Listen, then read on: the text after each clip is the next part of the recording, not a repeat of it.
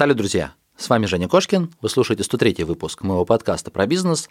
Сегодня мы обсуждаем социальную сеть ВКонтакте. У меня в гостях ее евангелист, это Вячеслав Прохоров, и мы обсудим, какие инструменты, какие техники, тактики, все, что может дать социальная сеть для продвижения бизнеса. Если у вас есть бизнес, если вам нужны клиенты социальной сети ВКонтакте, обязательно прослушайте выпуск. Я уверен, что вы найдете для себя очень много интересных моментов. Кошкин Про. Бизнес. Как открыть с нуля и прокачать. Про деньги. Как создать пассивный доход. Про время. Как не менять на деньги и работать в кайф. Как? Как? Как?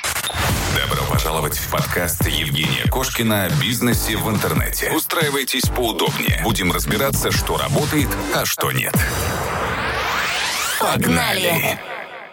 Вячеслав, привет. Рад тебя видеть, слышать в своем подкасте. Привет, привет. Рад, что пригласил. Очень приятно. Слав, вкратце расскажи, что значит евангелист ВКонтакте? Просто чем ты занимаешься? Какими вопросами я тебя могу мучить? Потому что я заготовил очень большой прям пул вопросов по продвижению ВКонтакте, как я свой бизнес могу сейчас там прям прокачать, как заработать денег. Но чтобы как-то сузить, понять, в чем твоя суперсила Блин, это вообще такой очень сложный вопрос, потому что в двух словах, что такое евангелист, не описать. По большому счету получается так, что это некая почетная должность в моем случае. То есть я много лет занимаюсь интернет-маркетингом, и потом получилось так, что за пять лет моей работы в Mail.ru Group выяснилось, что нужен человек, который умеет разговаривать, умеет выражать свои мысли, и который может, в принципе, рассказать про все аспекты ВКонтакте, в целом мейла, там, про рекламу, про контент, про общение там с партнерами, про все-все-все остальное. То есть в целом моя основная задача, вот то, чем я большую часть времени занимаюсь, я разъезжаю по всей нашей необъятной родине и за ее пределами и рассказываю людям о том, как им жить хорошо, как им сделать свой бизнес, как им настроить рекламу и как не выкинуть деньги в трубу. Поэтому я думаю, что весь спектр, который ты заготовил, на него более-менее внятные ответы я дать смогу. То есть, получается, как бы связующее звено между теми ребятами, которые сидят, э, вот, придумывают какие-то фичи, и обычными людьми, чтобы эти фичи принести в мир, стали они доступны, понятные, рассказываешь, что вот теперь есть новая кнопочка, которую ты нажмешь, и у тебя все будет в шоколаде. Примерно так. Да, примерно так. Так оно и есть. Окей, тогда про последние кнопочки можешь рассказать? Вот я увидел ВКонтакт, мне пиарит, что они теперь хотят почту запустить. Ну, уже запустили, уже есть э, почта ВКонтакте.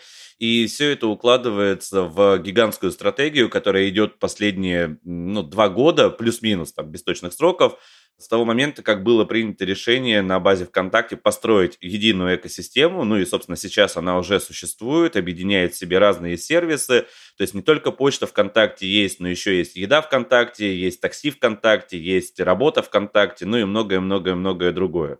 Ну, из последних кнопочек экосистемных, да, пожалуй, это почта. Угу. Ну, а в целом все зависит от того, про какое направление мы говорим. Потому что если говорить про рекламу, то там больше упор делается на автоматические стратегии.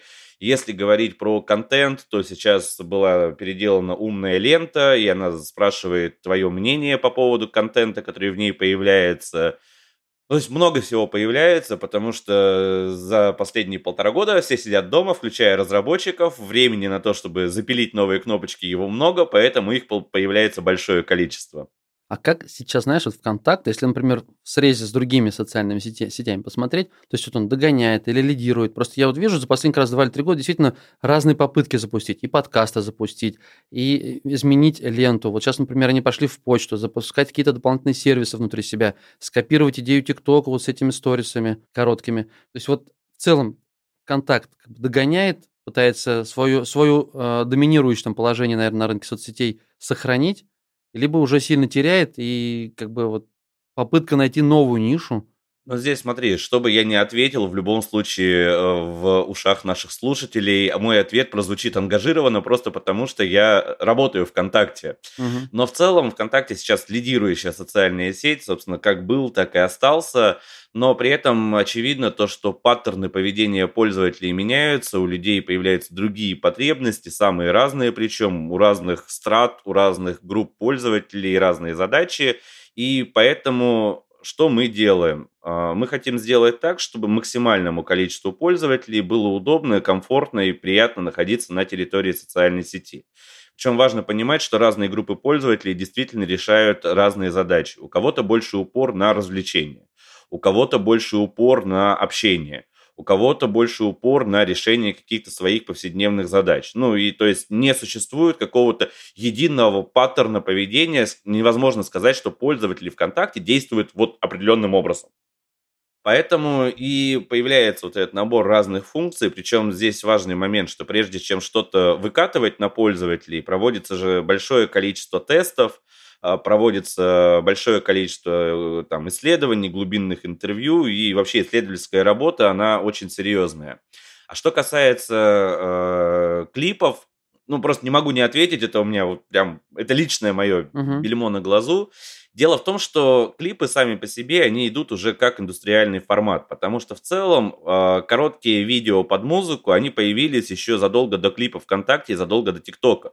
Если помнишь, были еще такие сервисы, как Cope, Вайн и так далее. Был, я помню. А, угу. Но они в свое время не, не так сильно взлетели, потому что они были немножко не к месту. Потому что активное развитие видео, смотрение в целом по интернету, это последние 4, ну, может быть, 5 лет. Это связано и с особенностями устройств, это связано и с тарификацией мобильного трафика, потому что мы живем в эпоху победившего мобайла ну и с особенностями самих устройств. То есть я как человек э, старой школы э, считаю, что если у человека глаза расположены горизонтально, то он и видео и снимать, и смотреть должен горизонтально. Но современная аудитория со мной не согласна. То есть я, это показатель того, что я динозавр, людям нужно совершенно другое, и когда у них смартфоны в руках, они смотрят видео вертикально. Почему короткие? Потому что мы живем в эпоху переизбытка контента, и давний тренд на то, что люди меньше читают длинные статьи, какие-то аналитические исследования и меньше смотрят длинные видосы, поэтому и берется вот этот короткий формат. Так, а знаешь, если, например, ВКонтакте как бы я пользуюсь давно, и для бизнеса я пользуюсь давно. Например, Facebook у меня она как бы стороной всегда стояла. Там как бы вроде бизнес-аудитория, то есть она не, моя аудитория. Ну, вот у меня магазин профессиональной фототехники, и мы просто смотрим по количеству запросов, откуда люди приходят.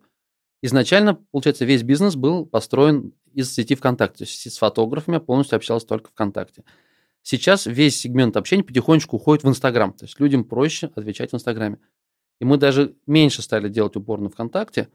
И, собственно говоря, я хотел бы от тебя узнать сейчас, как вот, например, идет срез, наверное, по аудиториям. Как вот, например, когда лет 5-7, может быть, назад. Там, ВКонтакте это школьники, которые слушают бесплатную музыку, Фейсбук это э, бизнес-тусовка, Одноклассники это вот те 35-40 плюс люди, которые когда нашли себя в фотоальбомах в этих и там общаются, а, соответственно, Инстаграм это модницы, которые там фоткают еду. Как сейчас уже перемешалось или нет? Потому что те же школьники, они уже выросли, они стали серьезной аудиторией, ну, смотри, если мы говорим про социальные сети, которые крупнейшие в России, вообще три крупнейших социальных сети в России, это как раз-таки Одноклассники, Инста и ВКонтакте. Причем объем аудитории настолько велик, что аудиторное ядро плавно выравнивается по демографическому. То есть везде, куда мы бы ни пришли, будет э, ядро аудитории самое массовое, это 25-35. Ну и потихоньку оно смещается в чуть более старшие возраста, ну просто с течением времени. Потому что вот этот пласт аудитории 25-35, он был массовым там 5 лет назад и остается. То есть это условные миллениалы и потихоньку поколение Z подбирается. А что касается Фейсбука, то тут э, специфика их развития в России, потому что все-таки Facebook получил мощный буст, когда туда переходила тусовка из живого журнала то есть пишущая и читающая аудитория. Угу. Поэтому в целом, э, надеюсь, этот, эту часть не услышит э, мой пиар-отдел, но в целом по Фейсбуку получается так, что там действительно определенная бизнес-маркетинг, тусовка, политики туда же идут, ну и околополитические люди, журналисты. Поэтому э, у Фейсбука есть определенный перекос в сторону того, что там большая концентрация платежеспособной аудитории, но при этом самой аудитории все-таки меньше. И поэтому всегда идет вопрос от того, какую цель мы преследуем, когда продвигаем свой бизнес. Тут еще один важный момент, в который часто влипают маркетологи, потому что периодически у маркетолога возникает желание идти в самую платежеспособную аудиторию, там условно настроить рекламную кампанию на олигархов, и это неправильно. То, что у человека есть деньги, есть, возможно, неограниченное количество денег, еще не говорит о том, что он будет покупать все подряд. То есть э, старый пример, если мы продаем условные спиннинги, ну и прочее оборудование для рыбалки. А вот там базовая какая-нибудь удочка из бамбука может стоить там 200 рублей. Какой-нибудь японский спиннинг может стоить 150 тысяч рублей. Но это не означает, что его будут покупать люди только те, у которых есть большое количество денег. Потому что, ну, взять меня номинально, я могу себе позволить спиннинг за 150 тысяч рублей, но я абсолютно не увлекаюсь рыбалкой, это совершенно не мое. При этом очень легко можно представить себе пользователя, который живет с медианной зарплаты по России, условные там 32-35 тысяч рублей, но который фанатеет от рыбалки, вот есть вероятность, что он накопит эти деньги, возьмет кредит, не дай бог, еще что-то, но он приобретет этот продукт, потому что он ему нужен.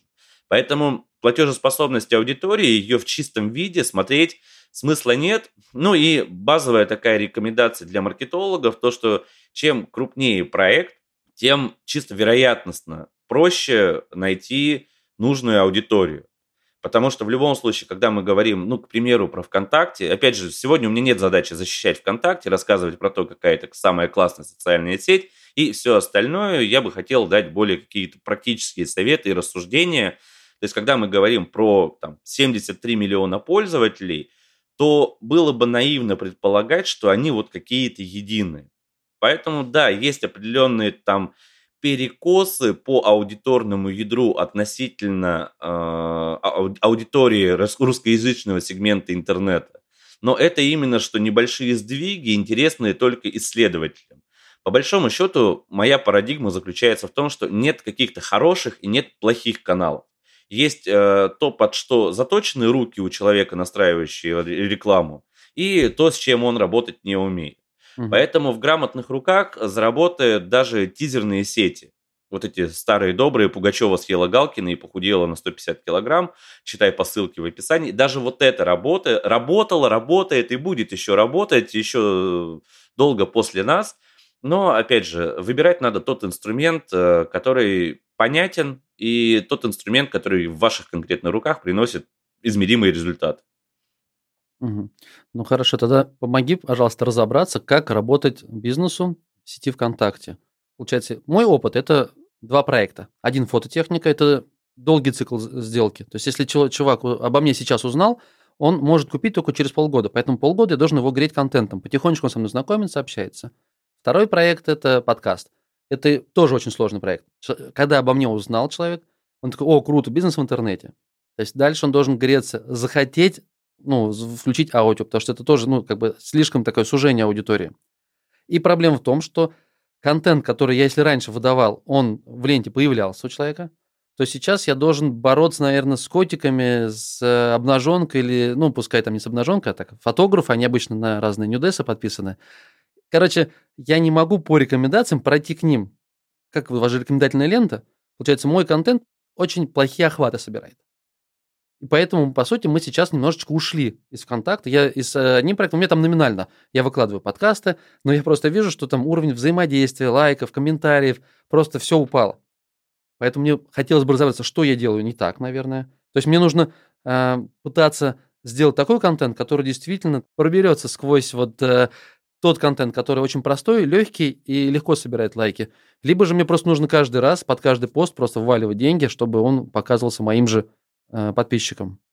Окей, э, я попробую ответить. Тут надо понимать, что сейчас я буду отвечать конкретно тебе, и это не универсальные рекомендации. Да. То есть не значит, что они подходят для любого вообще вида бизнеса, потому что у всех ну, разная ситуация. Очевидно, что те методы, которые работают у тебя, не будут работать в недвижке, и все это вместе не будет работать для какой-нибудь бабушки, которая вяжет носочки и хочет их реализовывать через свои социальные сети. Ну, в данном случае ВКонтакте. А ты знаешь, Слав, а может быть нам проще, знаешь, прямо рассмотреть вот как раз как этим, этим, этим. То есть я прекрасно понимаю, как должна работать реклама, если у меня, например, какой-то вау-товар. Мне достаточно просто найти мою аудиторию, показать им либо рекламу, либо сбоку тизеры. Аудитория увидела, так, о, вау, кнопка «Купить» нажал, например, он перебросил его там на Wildberries или в моем же интернет-магазине, он ну, купил. Либо же это, например, какие-то курсы. Окей, идем со мной, я тебя научу зарабатывать миллион. Появляется всплывашка, появляется не всплывашка, появляется сбоку реклама человек оставляет, оставляет там, либо подписывается на бота. То есть как вот эта механика работает, ну, прекрасно понимаю. Как контентная история работает сейчас ВКонтакте, мне, честно, пока ну, непонятно. Ну окей, давай попробую дать ответ в общем. Итак, как должен рассуждать бизнес? Это, опять же, исключительно моя точка зрения, она не претендует на абсолютную истину, но это, по крайней мере, то, что я рекомендую тем людям, которые ко мне приходят за консультацией, и которым я выстраиваю, ну, некую стратегию. Ненавижу слово стратегия, оно уже избито и штамповано, но, тем не менее, там, глобальный подход к рекламе. То есть с чего начинается? Что такое социальная сеть? Это некий сервис, который собрал в себе огромное количество людей. И есть определенный набор инструментов, которыми до этих людей можно достучаться. В первую очередь, самую простую есть, разумеется, реклама. Но реклама – это бюджет, который надо закладывать, который надо рассчитывать, причем рассчитывать таким образом, чтобы настроенная реклама а, выходила в конечном итоге в плюс. То есть, э, чтобы не выкидывать деньги просто в рекламный кабинет социальной сети. Окей, что еще можно сделать с аудиторией? Второй вариант – это контент. Но с контентом действительно у многих сложности, потому что в целом золотое правило работы с контентом, оно звучит как секрет Полишинеля. Звучит следующим образом. Нормально делай, нормально будет. Просто что вот это такое нормально, оно очень слабо формализуемо. Потому что в целом твоя логика рассуждения по поводу того, что с помощью контента какие задачи достигаются? По сути, две задачи достигаются при помощи контентной работы. Это либо мы действительно греем аудиторию, ну, тем самым а, находясь постоянно у нее в поле зрения и потихоньку-потихоньку сподвигая ее к покупке. Второй сценарий – это удержание лояльной аудитории в тех ситуациях, когда мы предполагаем повторные покупки, когда мы уже начинаем считать LTV, ну, я понимаю, что многие компании, особенно в сегменте среднего малого бизнеса, не, не считают LTV и даже не знают о существовании такого показателя. На всякий случай поясню. У них все по чуйке. Слав, у них все по чуйке. Они просто понимают, что, слушай, ну этот мой постоянный клиент, он мне бабки приносит, поэтому я вначале могу на него чуть больше потратить. То есть эти LTV, они никто не понимает. ну, в большинстве, опять же, в глубинке. Да, я, опять же, поскольку много езжу по стране и много общаюсь с средним малым бизнесом, я с прискорбием должен констатировать, что средний предприниматель в России слабо отличает, чем прибыль от выручки от дохода отличается. То есть уже вот на этом уровне определенные проблемы, что уж там говорить про LTV, ROI, ROAS и прочие показатели. Давай на всякий случай поясним, что LTV Давай. это lifetime value, то есть это совокупность денег, которые приносит клиент за все время своего взаимодействия с компанией. Ну, так, я, я уверен, что все наши слушатели в курсе, но вдруг кто-нибудь заскочит, кто не знает. Вот, а, в любом случае, контент позволяет работать с теми людьми, которые купили сегодня, купят завтра, купят послезавтра. Это могут быть э, какие-то FMCG товары, например, там детское питание, э, подгузники, еще что-то. Это могут быть расходники для какой-то уже приобретенной вещи. Ну, условно, если у вас магазин товаров, все для вязания, все там для э, вышивания, то вы регулярно можете рассказывать своим э, подписчикам о том, что завезли новую пряжу. А, то есть спицы они один раз купили, но вот пряжу будут покупать регулярно и именно у вас, потому что они к вам лояльны. В этом случае эм, есть логика такая, что контент э, по-хорошему должен быть таким, чтобы у человека возникало желание целенаправленно зайти в сообщество и почитать его какое-то время, ну, как условно, узкую рубрику это не единственный способ потребления контента, но если у людей массово возникает такое желание, значит, контент им действительно интересен. И он как раз-таки побеждает тех самых котиков, те самые фотографии от двоюродной тети, которые выкапывают картошку где-нибудь под Томском, ну и так далее, и так далее, и так далее. И здесь э, есть определенные рекомендации. Понятно, что э, в целом рост видео по интернету, то есть видеоконтент, он вовлекает, он заходит, а, желательно также, чтобы любой контент стимулировал пользователя написать комментарий. Причем не выпрашивать эти комментарии. Когда пишут вот эти кликбейтные классические посты про какую-нибудь фигню, а потом в конце строчка, типа, М, нам очень интересно ваше мнение, обязательно пишите в комментариях. Ну, на некоторую часть аудитории это, безусловно, работает, но в целом уже весь интернет пришел к выводу, что это, ну, булшит такой. А, буквально на прошлой неделе была новость о том, что одноклассники будут а, пессимизировать посты, которые выпрашивают классы. И это, в общем-то, правильный подход, потому что, ну, вот это лайкососеры, они немножко уже всей аудитории поднадоели. А ВКонтакте разве не пессимизирует? Потому что я от ребят слышал, ну, опять же, это же все из опыта, читаю разные посты, те, кто занимается маркетингом э, ВКонтакте, и они говорят, слушай, если ты будешь выпрашивать лайки, будешь выпрашивать комментарии, любой призыв, там у них есть боты, они как бы отследят это моментально, и, в общем, твои, твои страницы меньше охватов получат. Поэтому, Жень, в своих постах не вставляй видео там с YouTube, не вставляй ссылки на Telegram, все старайся сделать нативно вот в среде ВКонтакте. И не пиши там, а, вопросы задавайте в комментариях, или если понравился контент, лайк, или ваши лайки, они помогают там, мне вдохновляют и все остальное. Вот все эти призывы, они там моментально ВКонтактом пессимизируются. Так это? Или тебе надо так уклончиво сказать, потому что нельзя говорить, что там внутри на самом деле творится? Нет, я отвечу совершенно прямо. Э, дело в том, что я по роду своей деятельности, опять же, коммуницирую с разным количеством э, и разного уровня экспертов э, диджитал-маркетинга, потому что когда 2020 наступил, все оказались на локдауне, у нас же половина страны пошла учиться перспективным профессиям, SMM и всему остальному, а вторая половина страны пошла учить этим перспективным профессиям. В итоге это личная моя боль, то, что и качество образования, и качество специалистов, оно просело драматическим образом совершенно совершеннейше. Но а, дело в том, что вот во всех этих рекомендациях эксперты же разного уровня есть. И есть угу. действительно толковые ребята. То есть, когда ты вставляешь видео с Ютуба а, в свой пост ВКонтакте, то происходит что? Прямого обмена статистикой между ВКонтакте и Ютубом не существует. Ну, это разные компании, было бы странно предполагать, что мир, дружба, жвачка, и все друг другу всю статистику отдают. Поэтому с точки зрения алгоритмов ВКонтакте видео, вставленное с Ютуба, это черная коробка. Непонятно, что там происходит, непонятно, смотрят его люди, не смотрят, нравится им, не нравится. Поэтому нельзя сделать выводы с точки зрения алгоритма, типа поднимать это видео повыше, либо наоборот принижать. Поэтому алгоритм по умолчанию предполагает, что в среднем, ну, как-то так. То есть ни, ни в плюс, ни в минус, э, потому что нет данных, на основе которых можно сделать такой вывод. И в целом рекомендация по поводу того, что ВКонтакте, да это в принципе касается, наверное, любого проекта, что чем нативнее ты размещаешь контент, тем это будет лучше. Угу. Просто потому, что алгоритмом площадки будет проще оценить, а что с этим контентом происходит, и на основании этого делать какие-то выводы. В то же время есть э, совершенно странные рекомендации как раз-таки по поводу того, а вот не пишите э, там в четверг после дождичка, особенно если полнолуние, потому что в этом случае ваш контент будет пессимизирован. Я, конечно же, сейчас утрирую, но каких-то вот таких странных, непонятно на чем основанных рекомендаций, их действительно огромное количество. Тут скорее вопрос вот в чем. А, одно время журналисты Почему журналисты? Потому что они активнее всего такой прием используют. Заметили, что ВКонтакте не любит кликбейтные заголовки. То есть те заголовки, которые громкие и многообещающие, а сам контент им не соответствует. И пришлось проводить достаточно длительную работу. Я лично этим занимался года полтора-два чтобы донести до тусовки очень простую мысль, что кликбейтные заголовки в первую очередь не любят не алгоритмы. Кликбейтные заголовки в первую очередь не любят пользователи. Они раз наткнутся на кликбейт, второй раз наткнутся на кликбейт, на третий раз они уже подумают, да хрень какая-то, и просто пройдут мимо такого контента. Угу. То есть здесь еще важно помнить о том, что задача СММщика, ну, условного СММщика, не победить алгоритмы. Те СММщики, которые как Дон Кихот воюют с алгоритмами, обычно э, никаких э, супер успехов не достигают, потому что в первую очередь надо плясать от пользователя.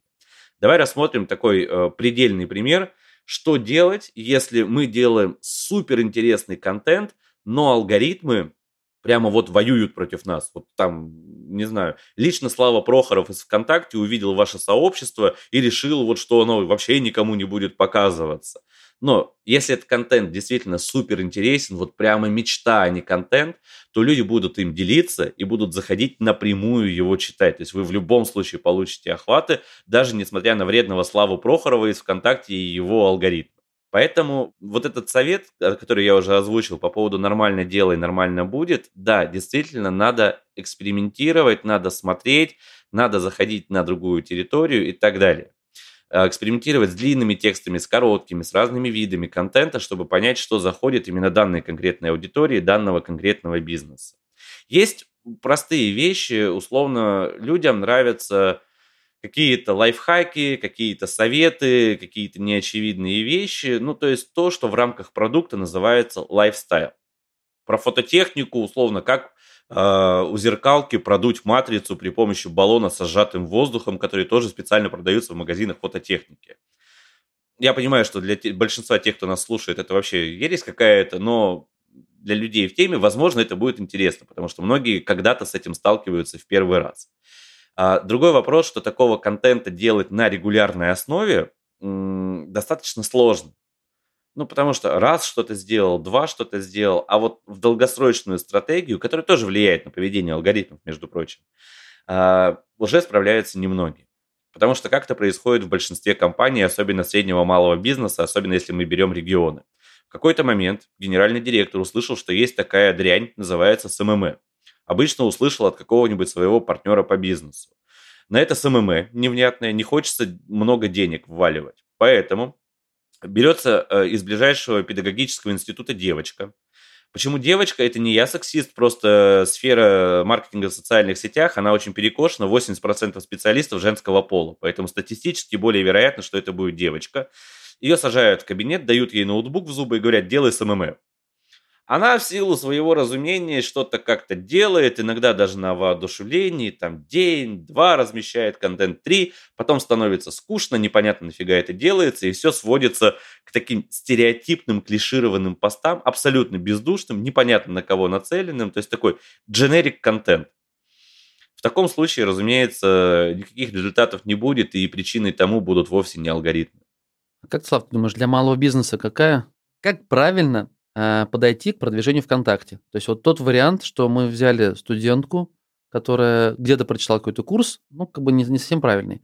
Нужно ли погрузиться предпринимателю полностью в эту сферу?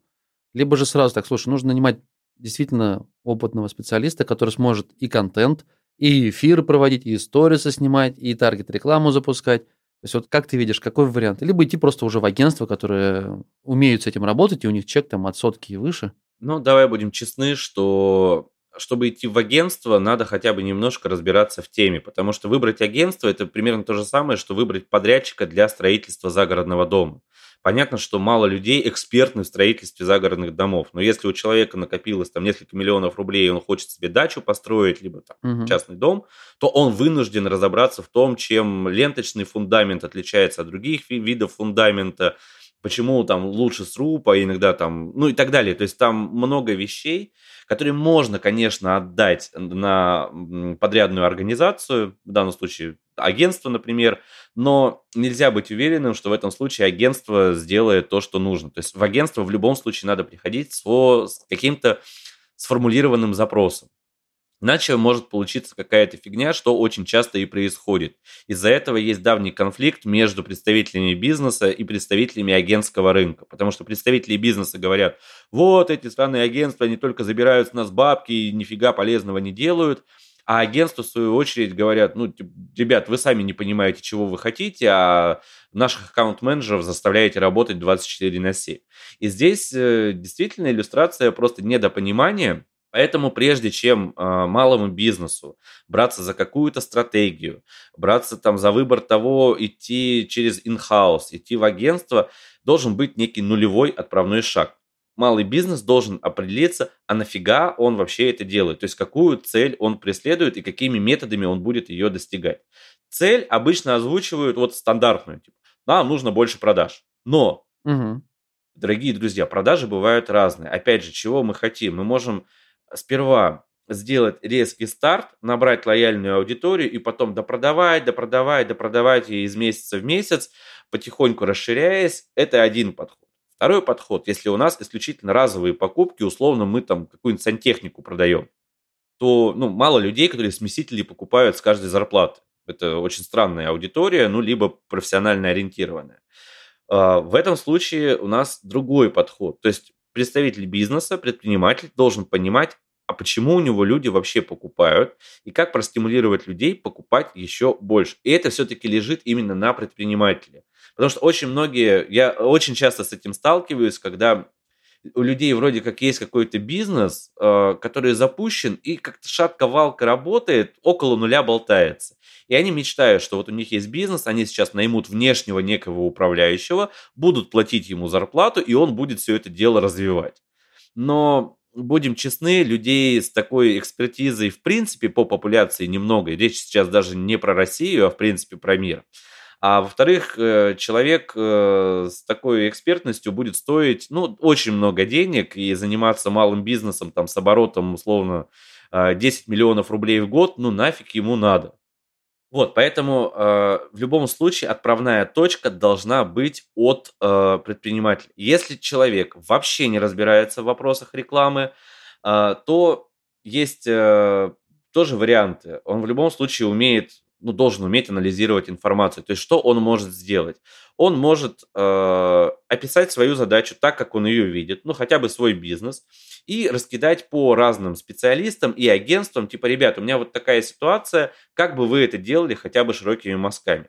В России чертова гора агентств, там, по-моему, под 3000 их э, на, на сегодняшний день рекламных агентств, можно раскидать там 50, 30 из них не ответят, 20 ответят что-то, из них 10 ответят стандартным коммерческим приложением, и еще 10 ответят, ну, более-менее мысленно. Дальше мы проводим, как представители бизнеса, мета-анализ. Мы смотрим, какие есть общие места у этих предложений, и исходя из этого уже ну, как-то формулируем задачу. Попутно, поверхностно закапываясь, зачем нам предлагают те инструменты и те подходы, которые предлагают. Все, исходя из этого, мы уже сформулировали некое видение возможно, ошибочное, и это мы скорректируем по итогам запуска, но хоть какое-то.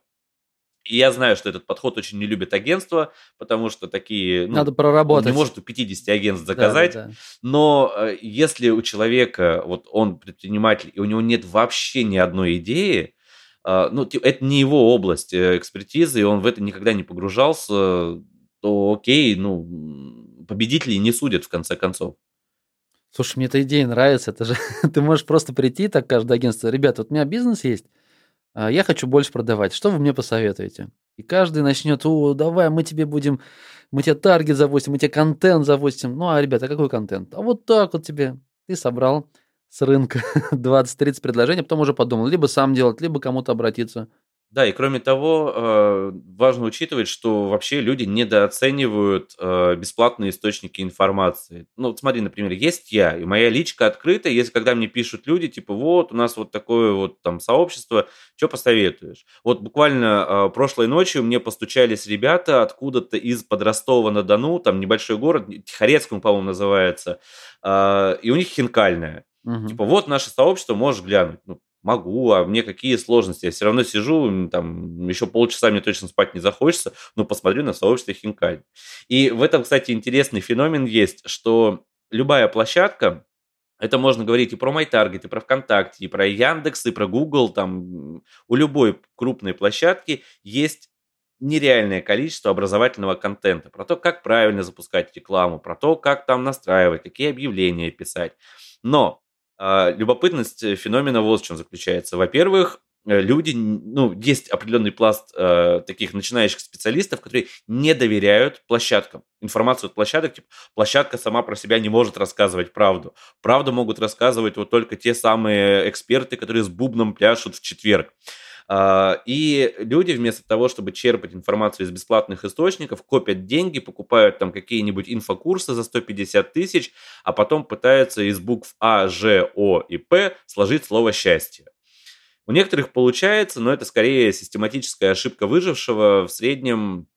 Поэтому, опять же, мой совет, э, ну, типа, вы можете написать, э, да, там кто-нибудь вас пошлет в баню, кто-нибудь проигнорирует кто-нибудь, потому что и я тоже иногда игнорирую, потому что, ну, много в личку валится, но в целом посоветовать что-то мне не сложно.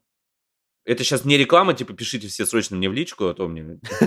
Заспамить. Да, заспамить. Слав, ну ты обещал, ты обещал, ну вот, посмотри. Да, да, да. Вот рядом с той хинкальной в Тихорецке есть еще вот моя булочная.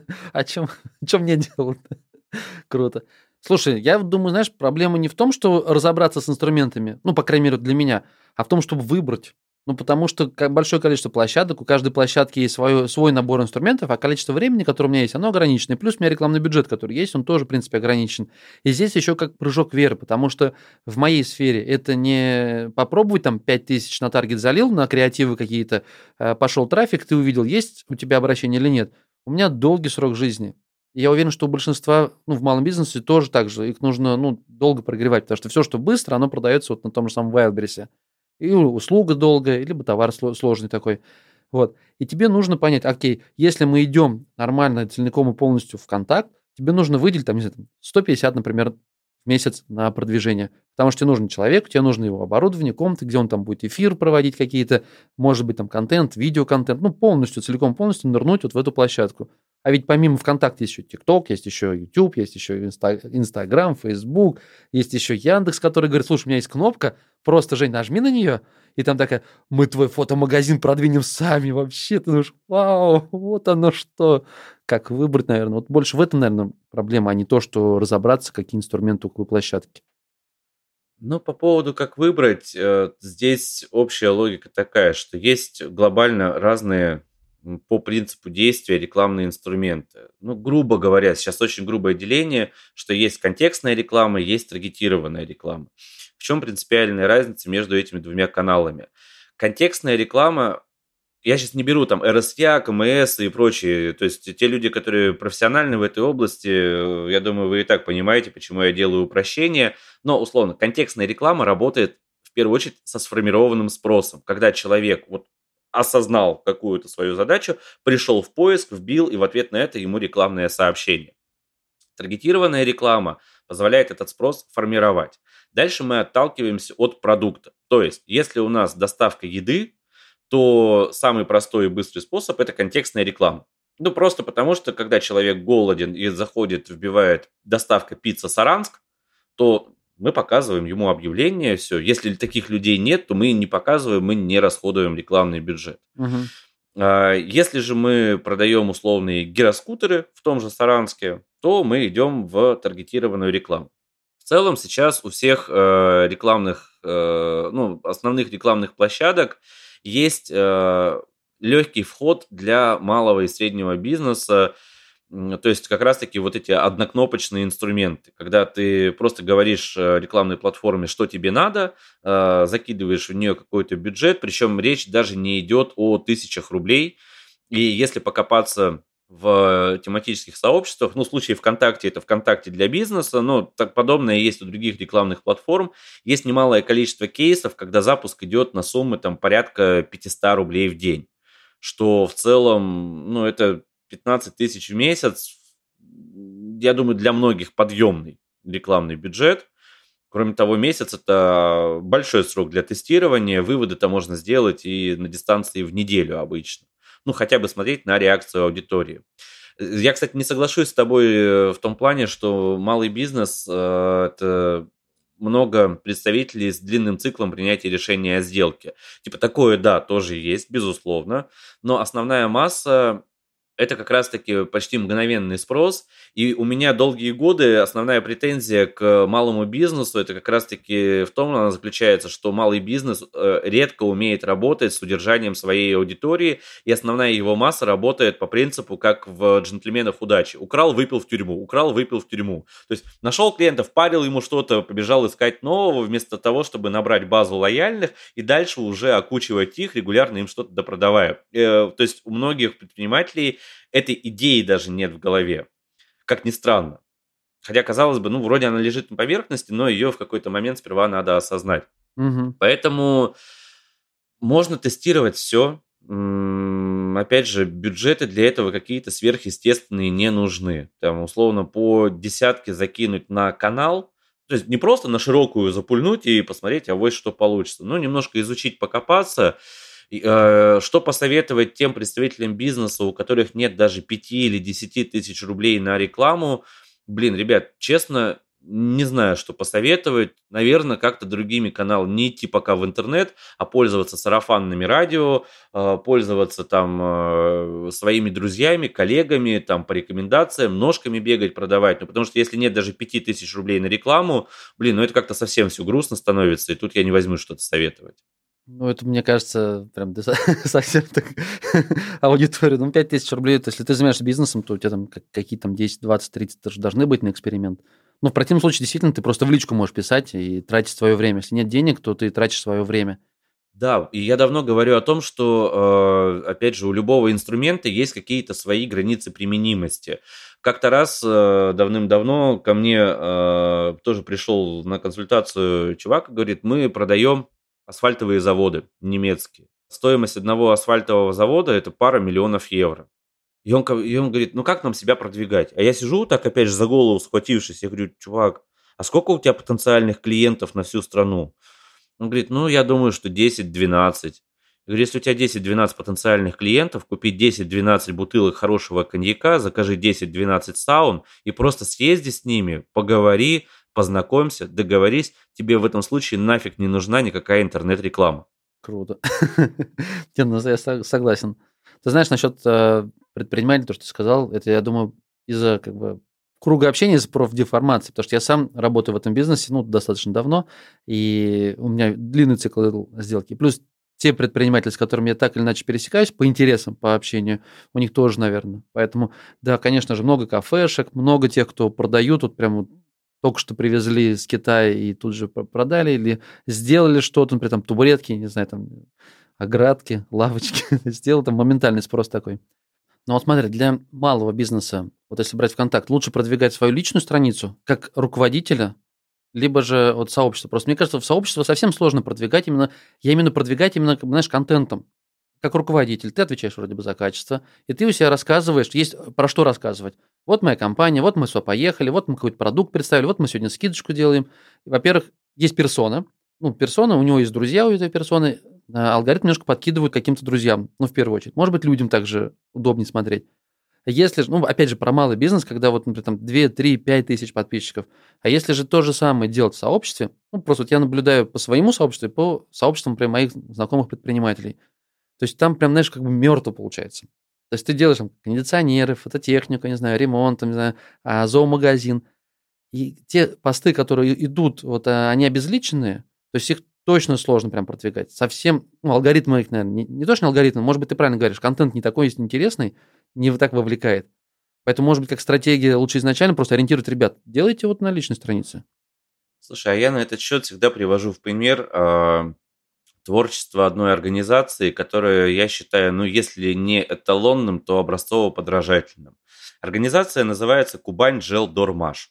И это завод, они занимаются металлоконструкциями, то есть, в принципе, тематика очень сложная. Это B2B, прям такой классический хардкорный B2B. Однако, как они реализуют свою э, контентную политику? По сути, они ведут э, блог, его пишет вполне себе конкретный человек, он просто выкладывает записи про жизнь завода, попутно показывая, что они производят. При этом не вытаскивая на передний план именно саму продукцию, во-первых, потому что она индивидуальна от заказчика к заказчику, то есть у них нет, по сути, типового набора э, продукции, которые они производят, реализуют. Они, по сути, завод как услуга. Но э, при этом, при всем, за счет того, что это идет так называемый сторителлинг, сторителлинг, когда мы рассказываем пользователю истории.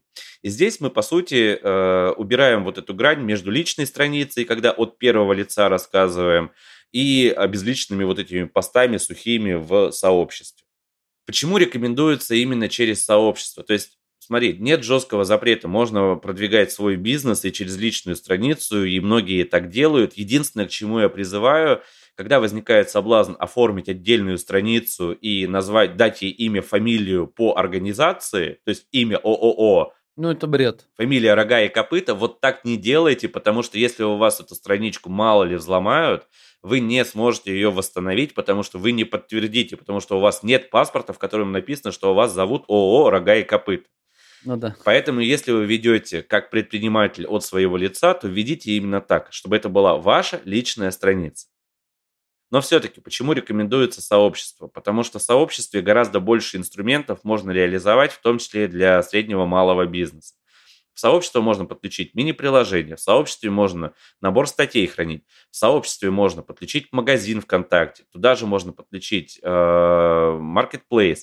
То есть возможностей появляется гораздо больше, а какой-то преференции у личных страниц относительно страниц сообществ ее по большому счету нет. Но ты правильно отметил, что э, как происходит, когда человек от своего лица продвигает бизнес, он рассказывает, типа, ребята, у нас тут вообще, э, смотрите, вот наша жизнь какая-то, вот почему мы это делаем. То есть он делится эмоциями. Когда этот же человек начинает писать от лица сообщества, он пишет, Уважаемые подписчики, наш, ассорти... наш ассортимент пополнился новой моделью кронштейна держателя для пантографа и микрофонов серии XXX.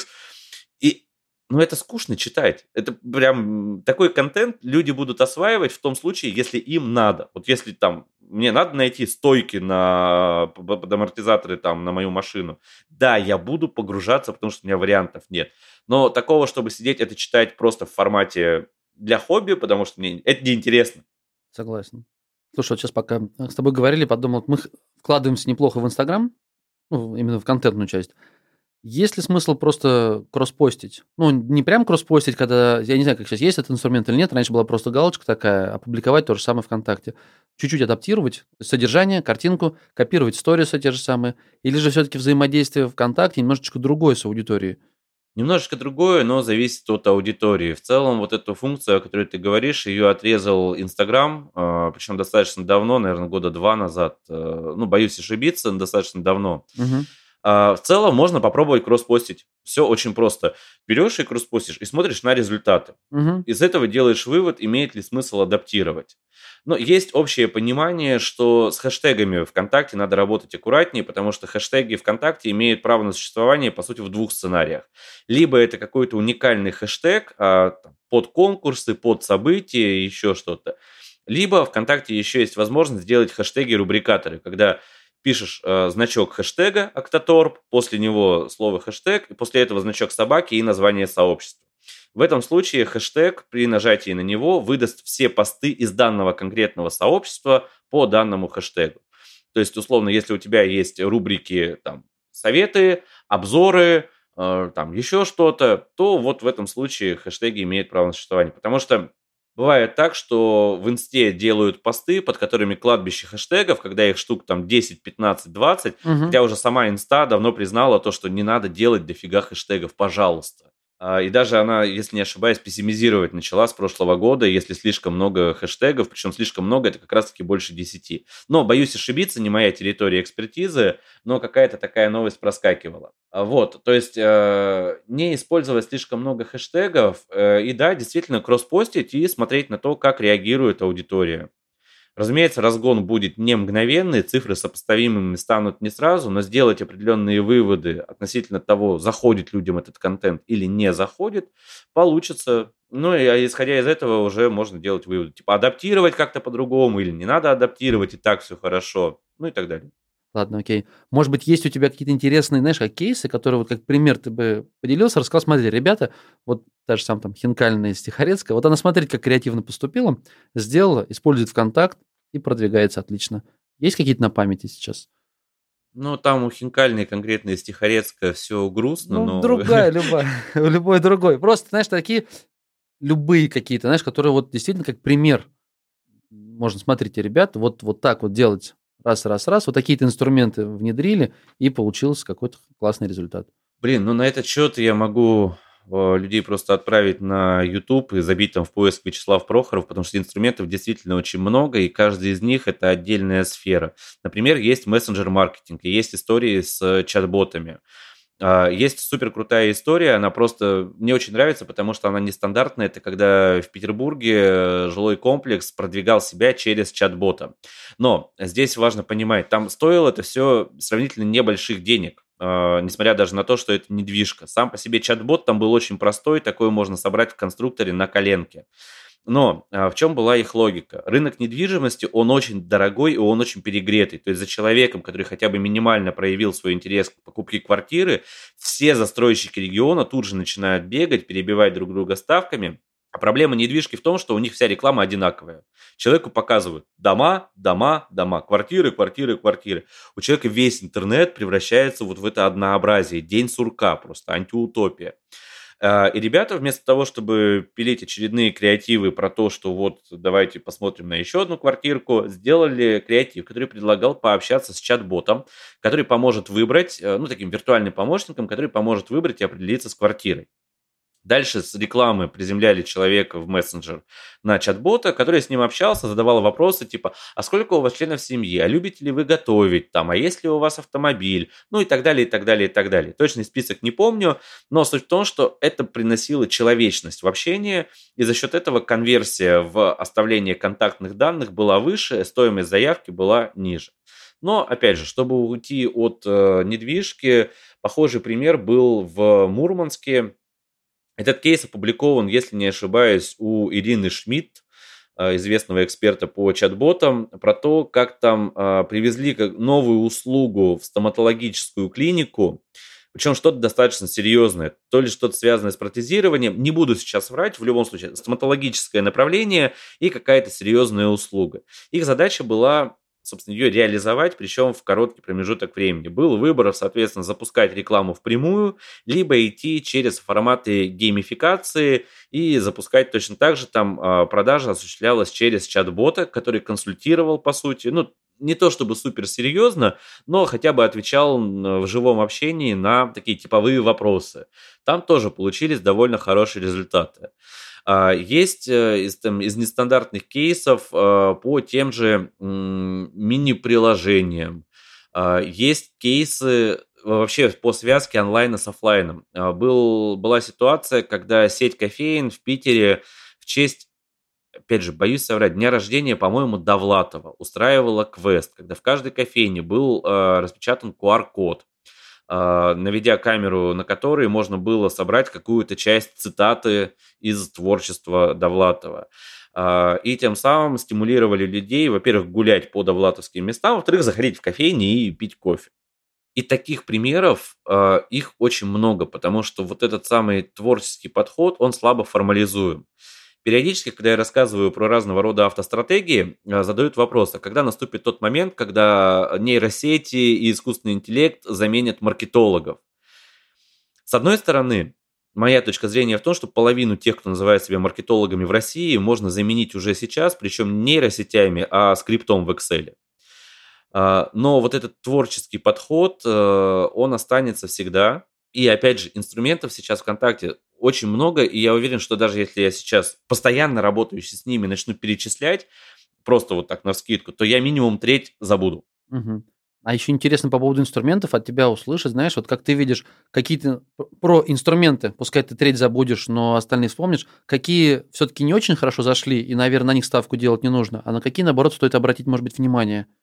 Вот, видишь, мне это все интересно, потому что я свой, получается, маркетинг сам, по сути, у себя в компании запускаю, я управляю, я иногда нахожу каких-то исполнителей, но здесь сильная такая профдеформация. Допустим, те же самые чат-боты, ну, как-то они меня обошли в стороной ВКонтакте, потому что я пользуюсь Телеграмом, ну, активно. Я знаю, что есть там сендлер, есть автоматизация какая-то, но то, что со стороны я вижу, это оно как бы ближе к инфобизнесу. Инфобизнес это использует ну, как бы я курсы не покупаю, поэтому, ну, и очень много информации бесплатной.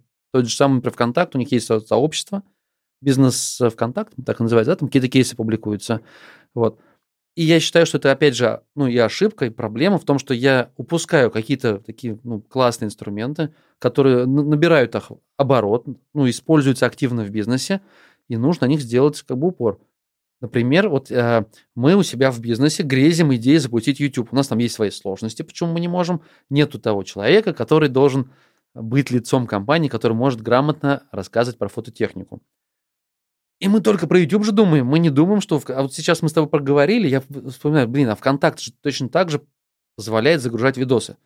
А может быть, нам надо все-таки вообще думать вот так именно в парадигму, что надо делать на, ну, на ВКонтакте, тем более этот видос удобно таргетировать там по аудитории, показывать даже принудительно.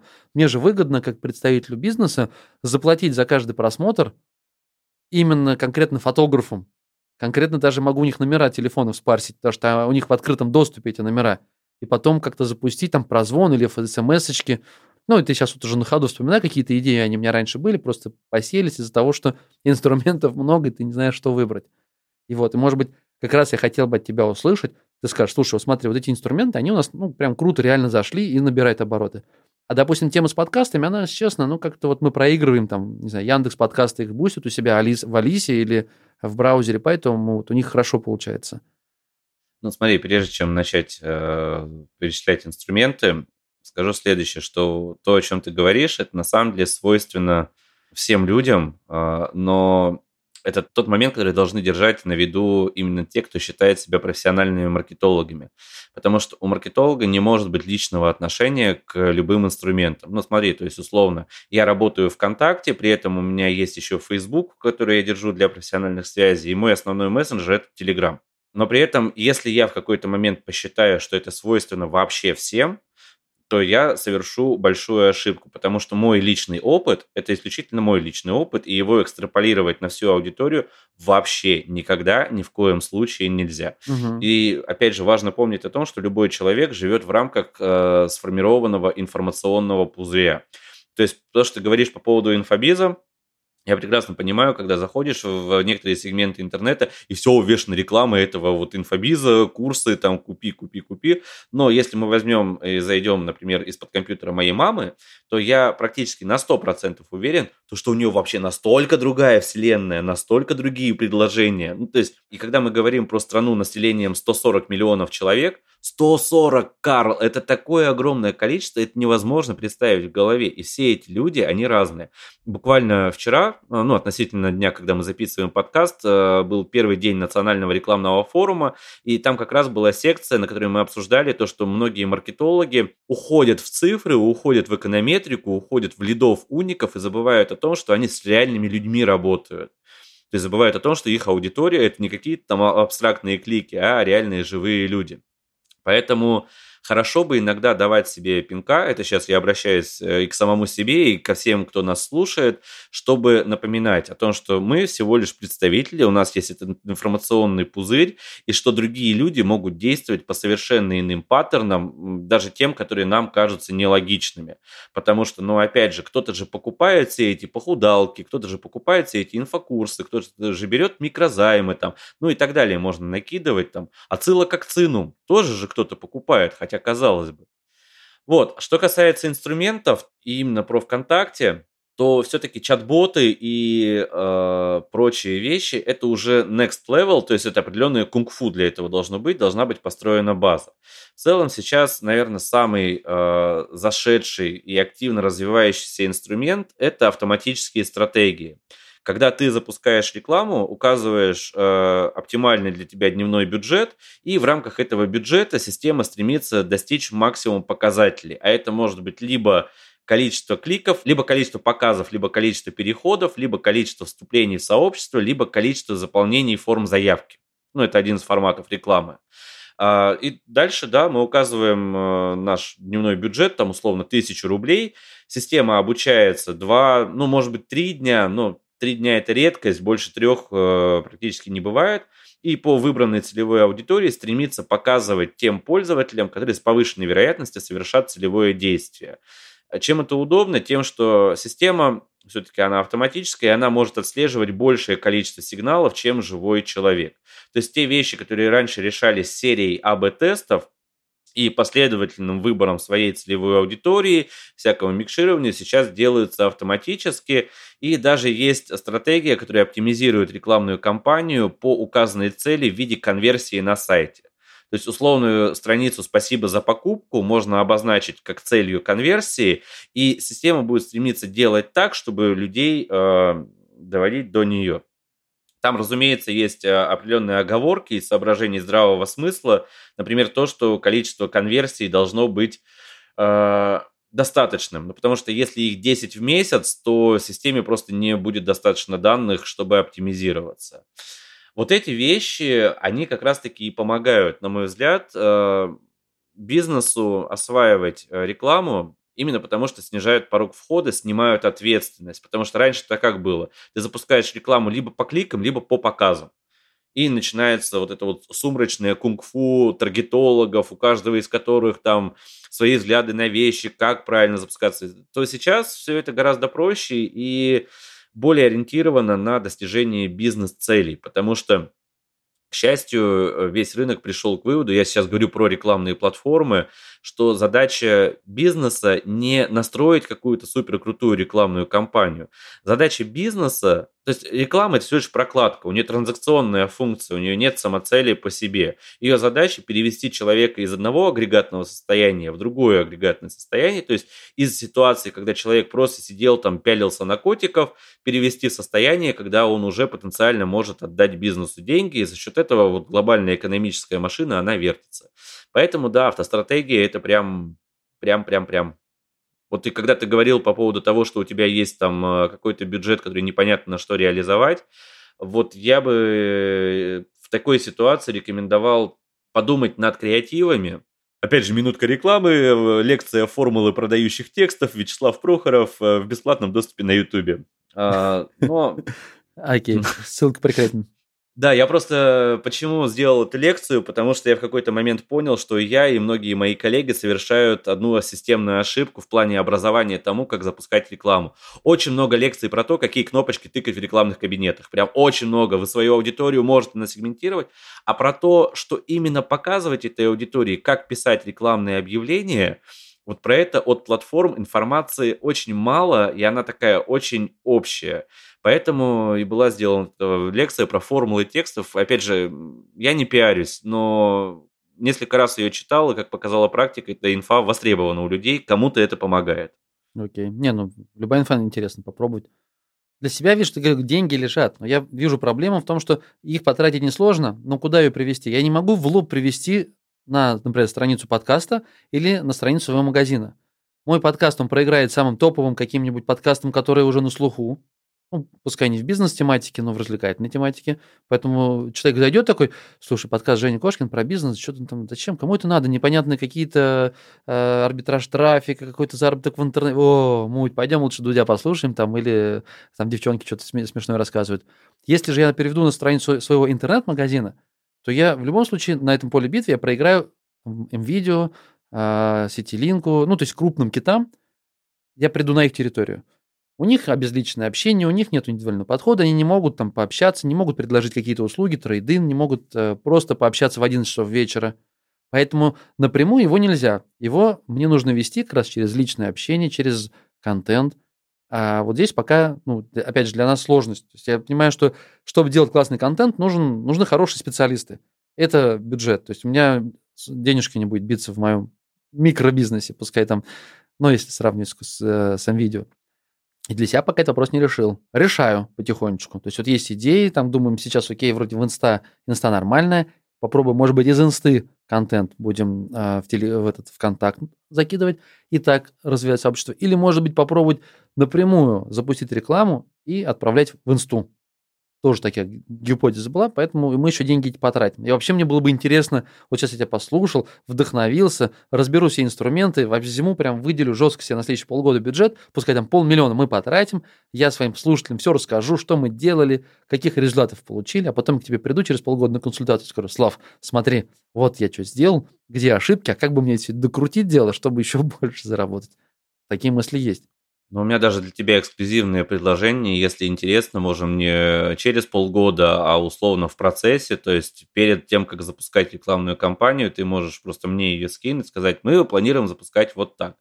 Опять же, я не претендую на э, звание там абсолютной какой-то истины, и вообще нет таких людей в рекламе, потому что вся реклама строится на гипотезах, тестировании их, ну и оставлении того, что работает. Э, поэтому в любом случае ни один человек наперед не может знать, как оно произойдет на самом деле. Но это интересный челлендж, можем прямо зарубиться, то есть у тебя бюджет, и в реал-тайме мы его тратим, смотрим, как все это работает. Вот, а что касается э, подкаста и магазина, то есть моя точка зрения, опять же, исключительно моя, что все-таки подкаст надо попробовать э, через э, сарафанное радио условно продвигать, то есть не прямой рекламы. В чем проблема продвигать подкаст через прямую рекламу? В том, что вот выпуски там от 30 э, минут до полутора часов.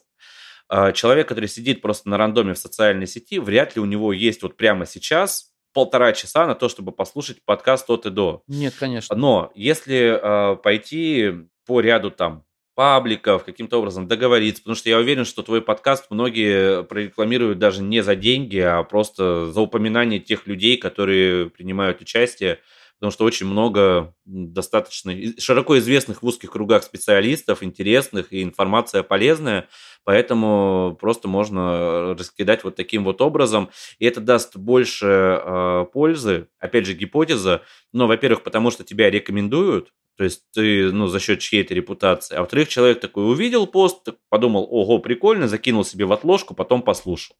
То есть вот такой сценарий, например. Что же касается магазина, то здесь расскажу два момента, э, которые произошли за прошедшие полтора года, довольно интересные, на мой взгляд. Когда в прошлом году долбанул локдаун в апреле месяце, 1 апреля 2020 года, понятное дело, что многие люди оказались отрезаны от офлайна, и многим пришлось попробовать электронную торговлю, электронные деньги. Ну, я сейчас говорю про банковские карты. Дело в том, что у нас э, все-таки страна довольно консервативная. Это касается не только старших возрастов и в любых поколениях. Многие люди, ну, просто не пользуются банковскими картами вот так, как задумано, потому что не доверяют им. Но прошлой весной, естественно, был всплеск э, интереса, потому что у людей просто не было других вариантов. Потом вроде как ограничения поснимали, э, летом традиционно низкий сезон, а осенью объем рынка, э, в частности электронной коммерции, обогнал весенние показатели. О чем это говорит? О том, что люди действительно были вынуждены попробовать, многим понравилось, и они стали этим пользоваться. При этом попутно мы в прошлом году в самом начале его запустили обновленную версию магазина ВКонтакте, и там есть довольно интересная статистика, что люди это не сто процентов, но есть такая тенденция, что люди стремятся заказывать и покупать в пределах своего домашнего региона. А, почему так происходит? Ну, во-первых, банально, с точки зрения логистики, человек понимает, что если он сидит в условном Челябинске, то из магазина, расположенного в Челябинске, к нему привезут быстрее, чем из магазина в Москве. А во-вторых, некое, видимо, подсознательное доверие, потому что если магазин на другом конце города, и они накосячат, к ним можно физически доехать и разобраться. Есть кому морду побить. Да, да, да, да. А, никто, разумеется, не, не едет никому морду бить. Не ездит, просто... Но это успокаивает, это греет ощущение, душу. что можно прийти и Абсолютно верно. Поэтому вот то, о чем ты говоришь, что есть MVideo, есть там другие какие-то крупные сети, да, действительно, и в любом случае с ними приходится конкурировать, но это как раз-таки вещи, которые были очень хорошо а, описаны в книге Траута и Райса, которая называется «Маркетинговые войны». А, то есть в чем в данном случае выигрываешь ты относительно компаний гигантов? Потому что у тебя, во-первых, монопродукт, а, ну, условный монопродукт, все-таки ты специализируешься именно по фототехнике, и ты ориентирован на фотографов. И по умолчанию получается так, что ты лучше, чем MVideo, знаешь, что нужно фотографам, кто такие фотографы, и ты не пытаешься им параллельно впарить стиральные машинки еще. Поэтому у вас идет общение на другом уровне, и вроде как бы для меня это, возможно, очевидно, э, хотя, возможно, мне только кажется, что это очевидно, и я ошибаюсь, но именно фотографы, которые заморочены в теме, глубоко в нее погружены, для них вот эта экспертность, она имеет значение. Репутация, доверие, какие-то вот эти вот вещи сложно формализуемые. Опять же, наличие помимо топовых э, актуальных фотокамер какой-нибудь винтажной техники, типа Зенита, Зоркого, там, Зорька, как он назывался, э, и так далее. И в данном случае то, на чем однозначно ты выигрываешь относительно больших, ну вот крупных сетевых магазинов, это на э, вот этом кунг-фу экспертности, на умении разговаривать на одном языке, потому что то, что можешь позволить себе ты, э, условные там NVIDIA Eldorado, в жизни себе позволить не смогут, им просто это не пропустит пиар-служба и вообще там такой этап согласования, что вздернуться. Угу. Плюс они не могут специализироваться на этом контенте. Так что здесь вопрос конкуренции, он, конечно же, стоит, но он не настолько ультимативный. Точно так же, как э, те же Wildberries конкурентами тебе не являются. Да, я прекрасно понимаю. Я говорю про то, что мы не идем воевать на их э, поле. Условно, я в городе билборды не вывешиваю, потому что я понимаю, что мои два билборда, которые могу себе позволить, они будут меркнуть по сравнению там, с 20, которые, ну, которые может запустить крупная сеть. Или же если в Яндекс Директе а, по запросу там, купить фотоаппарат, первым будет, например, там условно видео, а потом мой магазин, человек кликнет туда и сюда, я проиграю, потому что вот беглый взгляд, он в видео увидит круче какие-то баннеры, какие-то распродажи, то есть ему, ему покажет, что здесь круче, чем у меня. А как если я иду через чатики фотографов, через сообщество, те инструменты, которые мы используем, то там мы вне конкуренции этом видео. Человек сначала узнает про нас, а потом еще заходит на наш сайт, такой, о, блин, у вас еще интернет-магазин, в принципе, прикольно, все здорово.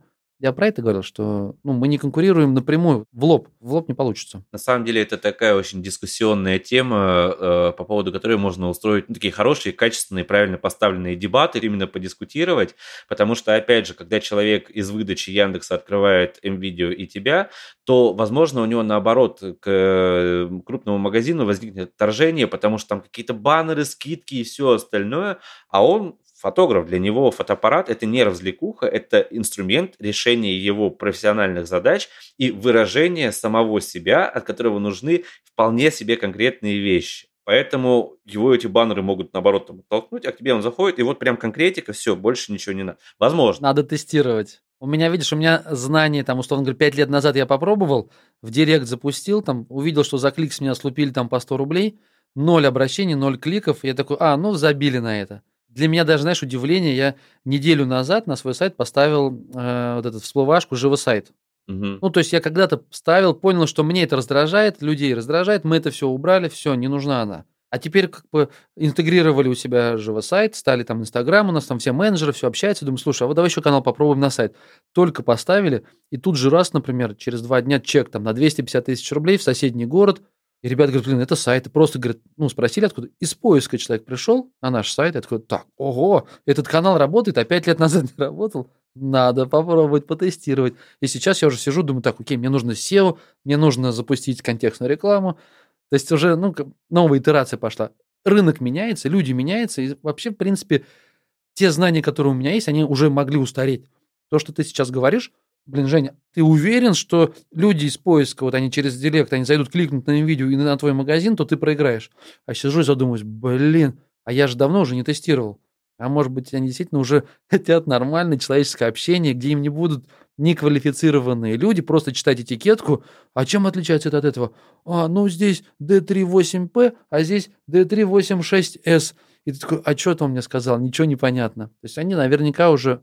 Короче, идея в том, что надо тестировать хорошие. Какой полезный выпуск у меня получается. Я сейчас побегу, все внедрю.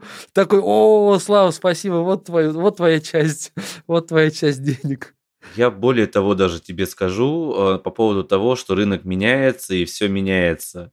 До того, как я начал работать э, напрямую с социальными сетями и пришел в компанию Mail.ru Group, это было в 2016 году, а, до того, как я работал в Mail, я работал, а, по сути, в технической поддержке Гугла ну вот прям в самом Гугле, то есть у меня были все технические доступы к рекламным кабинетам, тогда это называлось э, Google AdWords, сейчас называется Google Ads, и я в этом сидел вот прямо по уши, то есть моя задача была помогать рекламным агентствам разобраться с тем, как работает Google. Прошло, сколько получается, там, пять с половиной лет, и сейчас я даже никому не обмолвлюсь о том, что у меня есть хоть какая-то экспертность в Google Ads, а, потому что, опять же, все поменялось ну, то есть принципы основные контекстной рекламы, они, разумеется, никуда не делись, а, но меняются инструменты, меняются алгоритмы, меняются подходы, меняется ситуация на рынке, какие-то перекосы там аудиторные и все остальное. И для того, чтобы ну, говорить однозначно о том, какая картина сейчас, надо прям погружаться в тему. И вот эти изменения, они не то, что резко там раз в два года произошло изменение. Но за два года их накапливается настолько большое количество, что, в принципе, все данные, которые были у специалистов в голове, а, именно инструментальные, их можно считать устаревшими. Фундамент остается, вот фундамент я всех маркетологов призываю изучать, всех, кто нас слушает, ребята, пожалуйста, не стоит недооценивать статистику, экономику, поведенческую экономику, социальную психологию. Это те вещи, которые не менялись миллионы лет. Они появились задолго до интернета, поэтому, пожалуйста, изучайте их. Это принесет вам больше пользы и больше понимания того, как устроен человеческий мозг и почему люди, в принципе, покупают то, что покупают. Так, Слав, ну что, думаю, потихонечку завершать выпуск. Я обязательно буду пользоваться возможностью консультироваться у тебя и показывать тебе свои рекламные кампании, которые я запускаю, и буду делиться э, опытом с пользователями, рассказывать, что запустил, каких результатов мы добились. В конце я, наверное, попрошу тебя просто вот перечислить, может быть, ресурсы, где ну, погрузиться глубже в специфику работы ВКонтакта, изучить инструменты, как запускать свои рекламные кампании. Ну, ты уже рассказал, что в YouTube почитать все, что ты опубликовал, я понял. Есть сообщество бизнес ВКонтакте, где тоже кейс есть.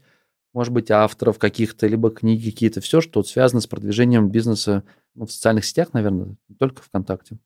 Да, ну давай попробуем резюмировать еще раз. Э, да, действительно, сообщество ВКонтакте для бизнеса.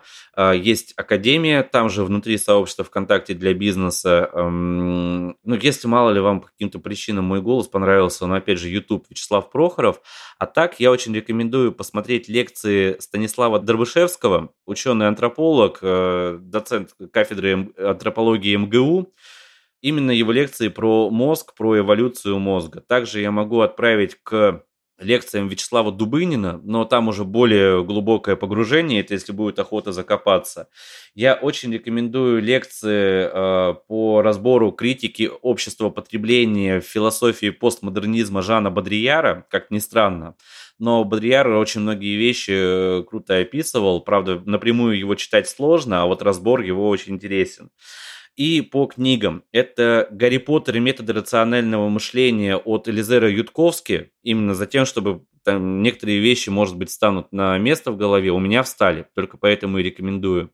И еще две книги. Это «Психология влияния» Роберта Челдини где он, по сути, описывает, как э, работают когнитивные искажения человеческого мозга, как их можно применять, в том числе в рекламе. И обязательно, прямо обязательно книгу Ричарда Тайлера, которая называется «Поведенческая экономика», «Новая поведенческая экономика». Это э, суммация материала, за который Тайлер в том числе получил Нобелевскую премию по экономике в 2017 году. И есть его же книга, которая называется «Подталкивание». А, это вот прямо must-have, must-have, must-have, по крайней мере, на мой личный взгляд. Всем искренне рекомендую с этими материалами ознакомиться.